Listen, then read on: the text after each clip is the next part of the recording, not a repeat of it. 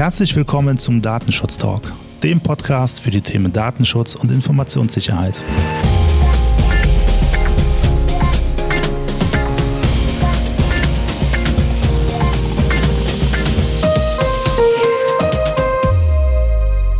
Nachdem wir zuletzt viele Folgen mit klassischen Datenschutzthemen hatten, wird es nun wieder Zeit, sich mit dem Thema Informationssicherheit zu beschäftigen.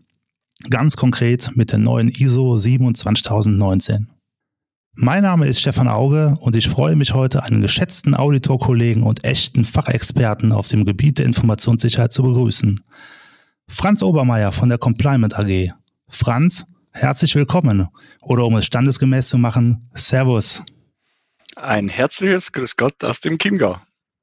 Ja, vielen Dank nochmal, Franz, dass du dich heute bereit erklärt hast, mit uns über dieses spannende Thema der neuen ISO 27019 zu sprechen. Dafür schon mal vielen Dank. Ja, wir kennen uns jetzt schon seit einigen Jahren. Ich meine ziemlich genau fünf Jahre aus unserer gemeinsamen Tätigkeit als externe Auditoren im Bereich Informationssicherheit und des IT-Sicherheitskataloges für den TÜV Rheinland. Aber vielleicht magst du unseren Zuhörern noch ein bisschen was über dich selber erzählen. Sehr gerne.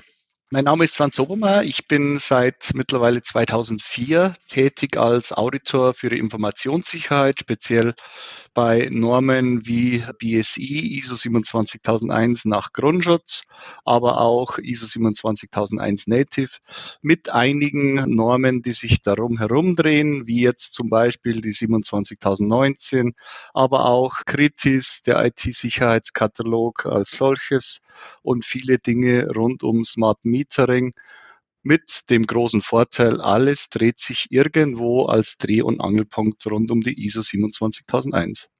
Ja, wie man vielleicht raushören könnte, ich komme aus der südlichen Ecke Deutschlands, aus der südlichen Ecke Bayerns und bin 80 Kilometer südöstlich von München lokalisiert und freue mich auf die nächsten Minuten. Ja, super, Franz, vielen Dank. Ja, deswegen auch direkt der Einstieg mit dem Servus. Ich finde, wie gesagt, habe ich ja schon öfter gesagt, den äh, Dialekt sehr sympathisch.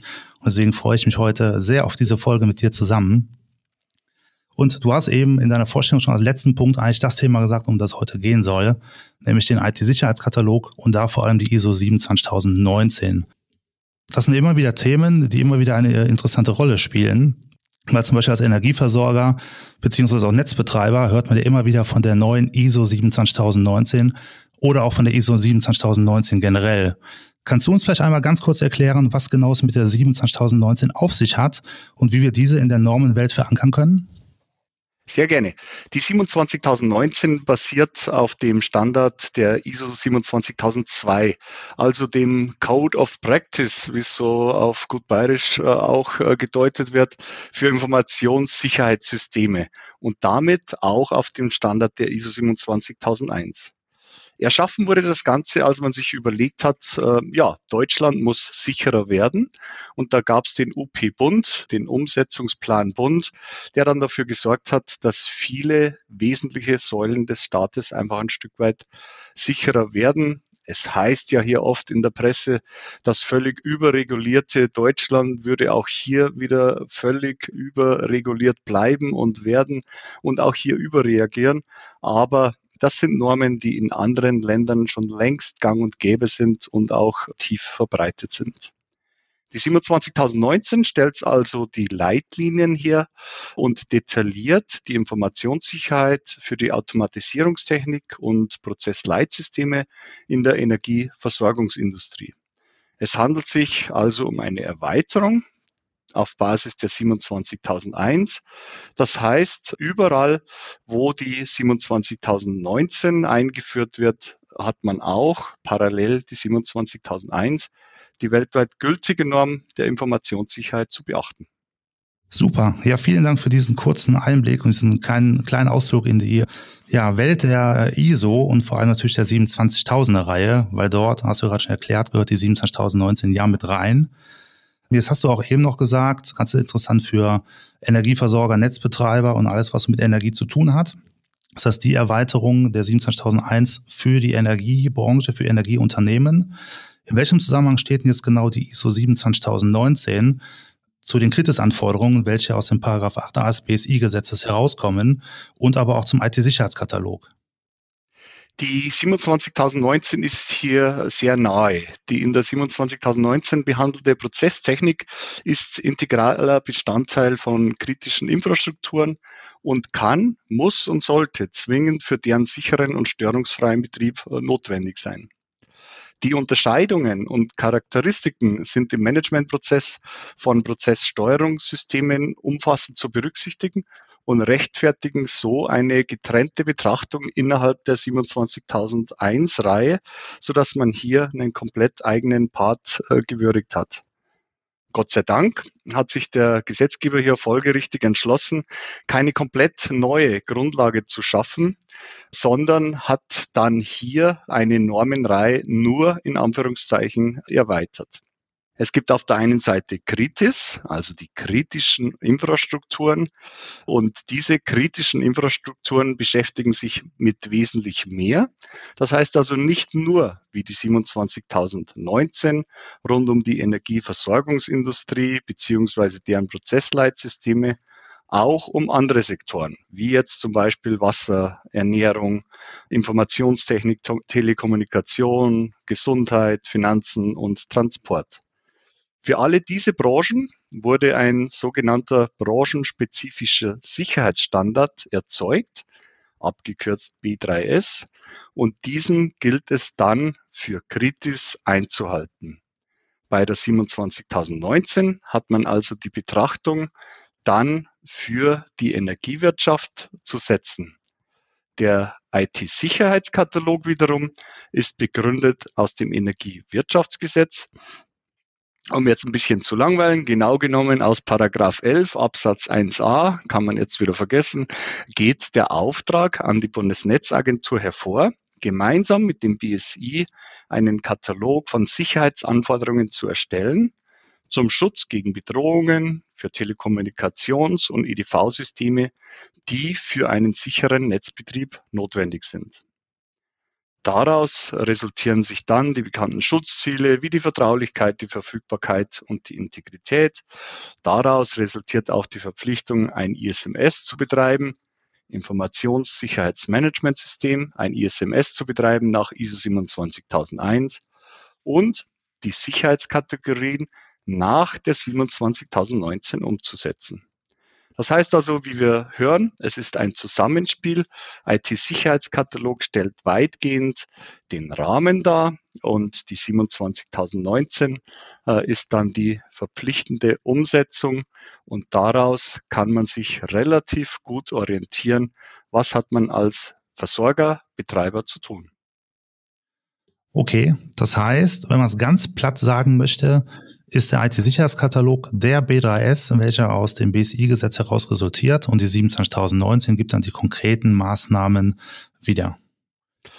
Korrekt, der IT-Sicherheitskatalog war relativ früh dran und die äh, glückliche Abkürzung B3S, also branchenspezifischer Sicherheitsstandard, abgekürzt B3S, äh, kam äh, ein bisschen später und dann, glaube ich, wollte man das Bestehende nicht mehr umbenennen. Aber genau richtig erkannt. Sehr gut.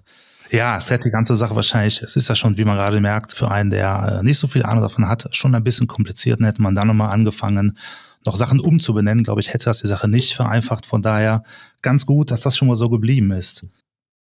Jetzt hatten wir die Anforderungen schon ein bisschen länger. Das heißt, der IT-Sicherheitskatalog musste ja schon äh, zum Januar 2018 von den Betreibern umgesetzt werden und somit auch die Anforderungen aus der 27019. Jetzt hört man seit einigen Wochen und Monaten immer wieder von der neuen ISO 27019. Die ISO 27019 gibt es ja schon ein bisschen länger. Was genau heißt denn jetzt dieses neu in dem Zusammenhang? Die neue 27019 wurde jetzt, Klammer auf, endlich, Klammer zu, auch in deutscher Form rausgebracht. Also die neue 27019 hat als grundlegendste Veränderung eine große, wichtige Veränderung. Und zwar setzt sie auf der Grundlage der 27002 Doppelpunkt 2013 auf. Also nicht mehr wie vorher auf die alte 27.002. Das war für die Kunden immer sehr, sehr schwer abtrennbar, wenn man jetzt die 27.001 umsetzt und man muss wieder auf die vorherige Version zurückgreifen, dann war das immer schwer vermittelbar. Jetzt ist man hier auf die neueste Norm gegangen und das ist eigentlich auch die größte Errungenschaft dieser 27.019 in neuer Form. Es gibt dann ein paar Erweiterungen. Es wird nun auch der Ölenergiesektor umfasst. Es gibt viele Änderungen und Neuerungen auch, die mit der Zeit gehen. Also viele Kleinigkeiten, die in genau dieser schnelllebigen Branche, in der man sich befindet, dann auch äh, absolut notwendig sind. Und es ist auch hier immer wichtig, dass man neu alles wieder mal überdenkt und auch eine gewisse Fehlerkultur hat und auch gewisse Dinge, die nicht in der Praxis umsetzbar sind, beiseite legt. Ich würde die neue 27.019 also durchaus als gelungenen Wurf betrachten, wenn man mich jetzt auch im Hörerkreis äh, für krank hält. Die Norm ist wirklich schön zu lesen. Hört sich immer blöd an für eine Norm, aber sie ist wirklich schön zu lesen und ist sehr, sehr praxisnah. Das finde ich auch. Da sind wir uns in der Tat einig bei dem Thema. Du sagtest ja eben auch schon, dass es Änderungen, Erweiterungen gibt. Die würde ich vielleicht gerne im Nachgang vielleicht noch mal ein bisschen genauer betrachten. Aber du sagtest auch, es gibt Erleichterungen, wie zum Beispiel, dass er jetzt die neue 27019 rein vom Aufbau der Controls her jetzt parallel läuft zu 27001 und vor allem auch zu 27002. Das hört sich ja erstmal nach einer Erleichterung an. Ja, wenn ich an die Vergangenheit denke, da musste man immer gucken, dass sich die, die beiden Normen gegenseitig mappen, weil eben die Controls anders bezeichnet waren. Und das ist ja jetzt in der neuen Version ein bisschen einfacher. Habe ich das richtig verstanden? Korrekt. Das ist eine wesentliche Vereinfachung und vor allen Dingen äh, sorgt es unwahrscheinlich für Klarheit. Äh, die 27001 ist weltweit gültig. Es gibt hier äh, ein Beispiel runterzuladen aus dem Netz. Es gibt dort die Berater, die mit der 27001 hantieren, aber eben alle nicht mit der alten, sondern natürlich nur mit der neuesten Norm. Und für jemand, der frisch in diese Thematik äh, einsteigt, ist es fast unmöglich, dann beide Normen kennenzulernen und war es eine völlig unnötige und ja, für viele zu hohe Hürde. Absolut. Und es macht ja dann auch, äh, was du gerade auch angesprochen hattest, das Ganze bei der Implementierung, bei der Umsetzung äh, ein bisschen einfacher, auch wenn neue, neue Anforderungen zugekommen sind. Aber wenn ich jetzt mal an so ein Statement of Applicability, das heißt die Anwendbarkeitserklärung denke, das macht ja auch durchaus das Abbilden einfacher bei der Umsetzung. Richtig, die sogenannte SOA, die Anwendbarkeitserklärung, in der man in der Norm jeden einzelnen Punkt äh, erklären muss, das mache ich, äh, das mache ich nicht oder das ist für mich nicht notwendig, weil das bei uns im Betrieb so nicht stattfindet. Das war immer doppelt zu führen, weil die Normpunkte nicht übereinander passten. Und so ist speziell in diesem Bereich die Erneuerung der Norm auch die größte Errungenschaft und spart wirklich viel Zeit, Geld und ja, auch unnötige Nerven. Absolut. Das sehe ich auch als äh, eindeutige Erleichterung an. Aber Franz ist ja wie überall, wo Licht ist, ist auch Schatten. Das heißt, bei der neuen ISO 27019 wird es noch Anforderungen geben, die ein bisschen mehr Invest, das heißt ein bisschen mehr Arbeit bei der Umsetzung erfordern. Kannst du uns da vielleicht ohne konkretes auf wirklich alle Maßnahmen, ich glaube, dann sind wir äh, bei einer relativ langen Postcard-Folge einzugehen, mal so ein paar Stichpunkte geben, wo es Erweiterungen gibt und welche zu beachten sind? Gerne. Ich will hier den Punkt 18.2.3 kurz erwähnen. In diesem Punkt wird äh, verlangt, dass man sich immer mal wieder die Penetrationstests, die Schwachstellenanalyse und so weiter näher betrachtet, um sein Netzwerk auch als sicher betrachten zu können. Diese Überprüfung wird jetzt ein bisschen intensiviert. Hier verlangt man vom Betreiber ein bisschen mehr, so dass man speziell diese besonderen Risiken auch der Tests entsprechend beachten muss, dass man auch hier Freigaben an diesen produktiv genutzten Prozesssteuerungssystemen benötigt und dass man hier auch das eine oder andere ein bisschen tiefer mit einer Risikobetrachtung beleuchtet. Risikobetrachtung heißt immer, äh, das muss von oben abgesegnet werden. Man muss die Eintrittswahrscheinlichkeit und das Schadensausmaß betrachten. Aber ich kann eins äh, vorwegnehmen, alles, was in der 27 2019 denn jetzt erweitert wurde, macht schon auch äh, sehr viel Sinn. Zum Beispiel Thema Penetrationstests ist absolut notwendig. Und es gibt in der neuen 27019 durchaus wenig, was man jetzt direkt als praxisfern bezeichnen kann. Äh, man wurde wirklich äh, immer näher am Energiedienstleister ran betrachtet und so hat die Norm einen durchaus pragmatischen Ansatz und da kann man durchaus als Betrieb damit arbeiten, damit leben, ohne dass man jetzt wirklich komplett eingekettet ist, ohne dass man in einem Korsett sich befindet, bei dem man nicht mehr atmen kann.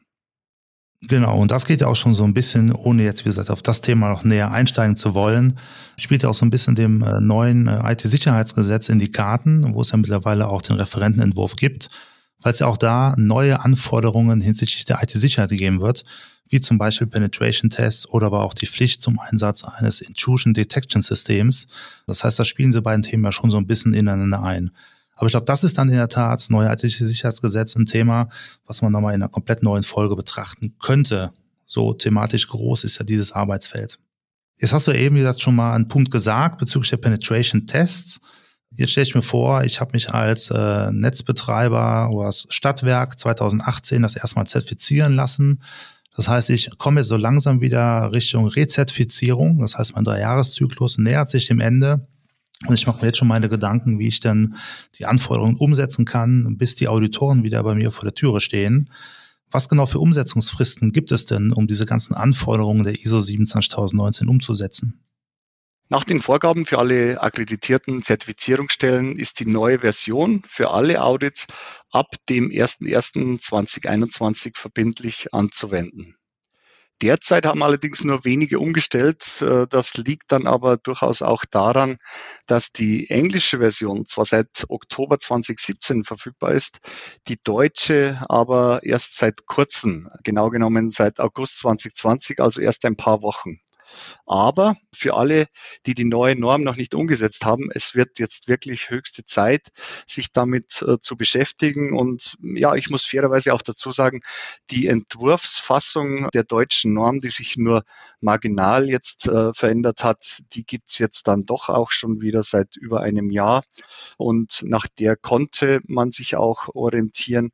Es ist aber definitiv so, dass hier die ganzen akkreditierten Zertifizierungsstellen keine Freiheit in ihrer Wahl haben. Die müssen nach dem neuesten standardisierten Vorgehen auditieren und müssen ab 01.01.2021 dann diese Norm umsetzen.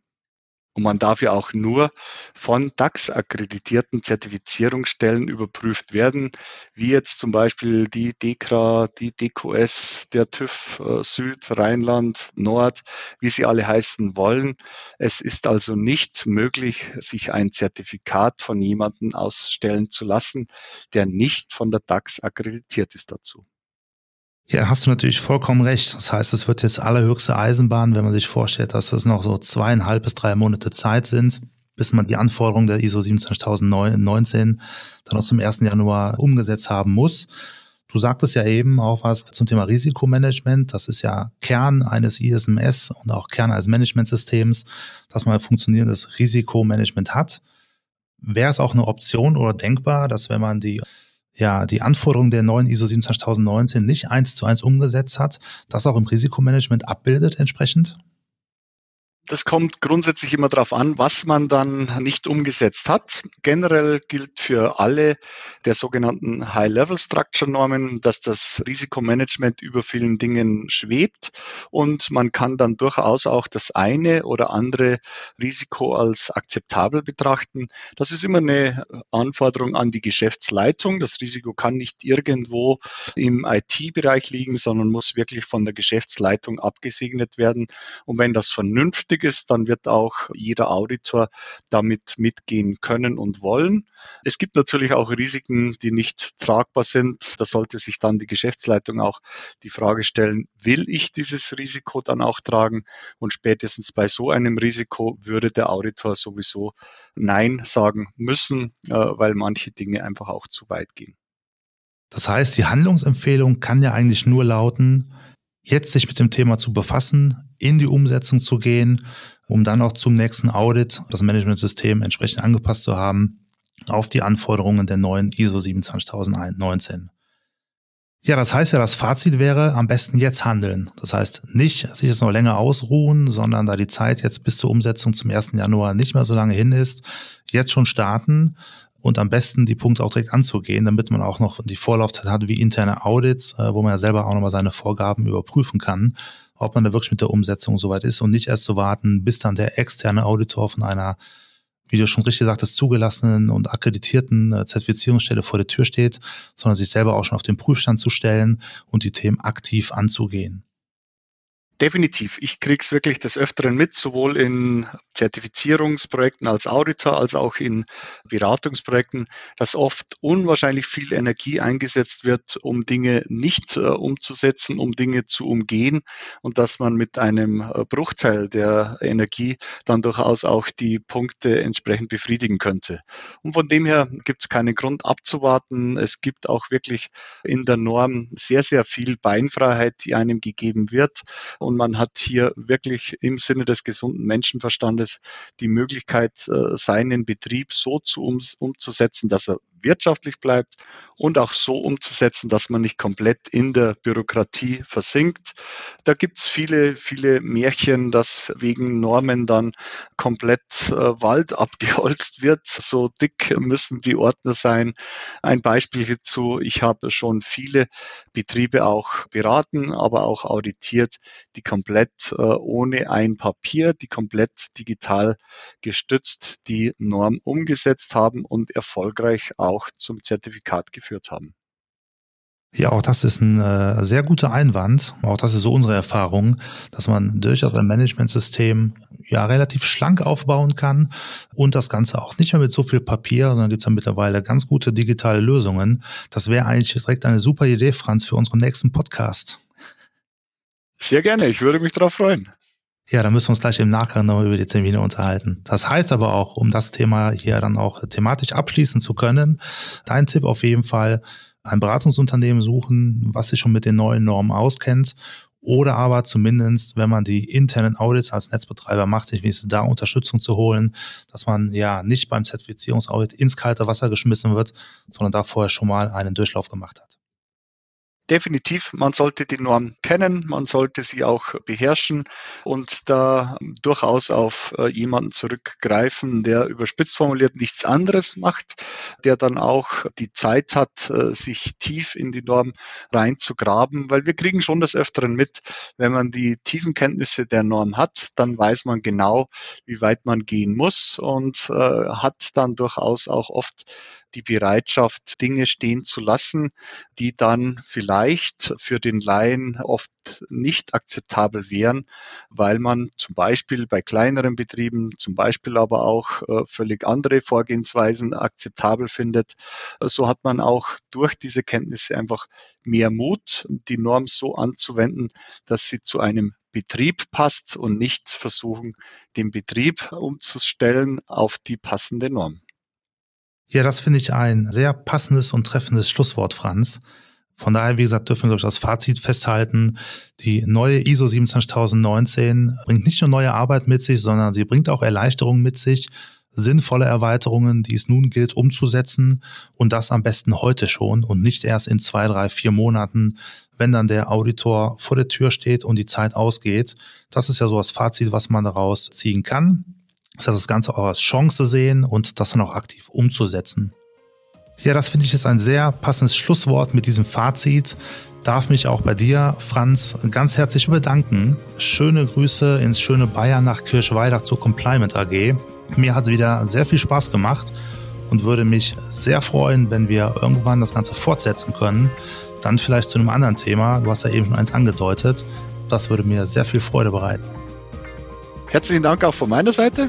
Auch ich kann sagen, es hat äh, viel Spaß gemacht. Ich freue mich auf die vielleicht nächste Runde und bitte auch immer zu beachten an alle Zuhörer, mit der Hektik passieren Fehler. Setzen Sie die Dinge vorausschauend um und dann ist alles halb so wild. Vielen Dank. Sehr schönes Schlusswort, Franz. Danke dir. Mach's gut. Bis dann. Servus.